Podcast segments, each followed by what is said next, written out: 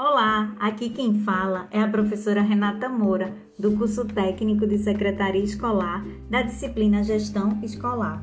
Estudante, nesta segunda competência, vamos compreender a estrutura da escola e o funcionamento dos diversos segmentos, considerando os preceitos legais. Espero que a sua viagem ao longo da disciplina esteja bastante proveitosa. Vê só, você já parou para refletir sobre Quais os mecanismos de democratização da escola? Qual a diferença entre esses segmentos?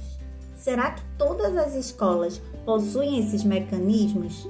Vamos refletir? Nessa segunda parada, você irá conhecer esses mecanismos que viabilizam a democratização do processo de gestão e são encontrados dentro da instituição escolar assim como a composição, a criação, as funções e como se dá a atuação desses mecanismos nas unidades escolares.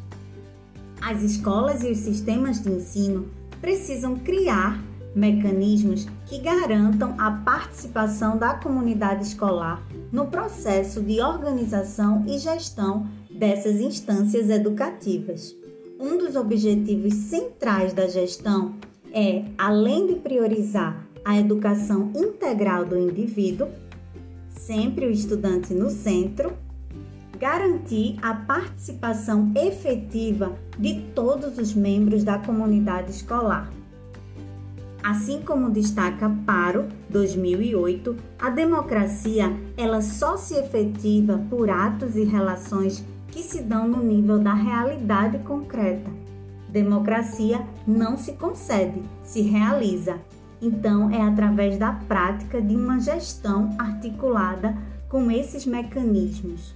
A democratização, ela começa no interior da escola por meio da criação de espaços nos quais professores, funcionários, estudantes, pais e ou responsáveis possam discutir criticamente o cotidiano escolar então, nesta competência, vamos tratar do conselho escolar, do conselho de classe, do Grêmio Estudantil, Associação de Pais e Mestres. Lembre-se, você deve se concentrar para desenvolver a competência nessa semana. Ela está evidenciada no ambiente. Não esqueça de realizar as atividades, acompanhar os destaques, visando reforçar ainda mais a sua aprendizagem Participe nos fóruns da disciplina, é fundamental. E se tiver dúvidas, não guarde, pode nos enviar mensagem através do ambiente.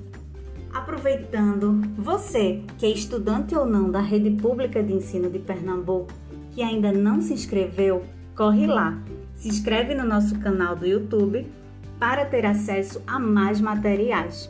Acesse o EducaPE, procure o curso na playlist e não esqueça de indicar para seus amigos também. Ah, vê só! Você já assistiu a videoaula e os demais vídeos que são sugeridos em nosso caderno? Não esquece, tá? Se você desejar fazer um comentário sobre o conteúdo, pode enviar no Fórum Geral. Esse também é um espaço de fazer esclarecimentos relativos à disciplina. Acesse o material complementar e aproveita bastante esse conteúdo para aprofundar ainda mais o seu conhecimento. É isso, foca nessa observação, muita atenção aos prazos para não se prejudicar.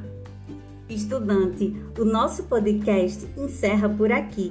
Espero que você tenha um ótimo aproveitamento ao longo dessa trajetória em nossa disciplina bons estudos e nos reencontramos em breve. Até mais!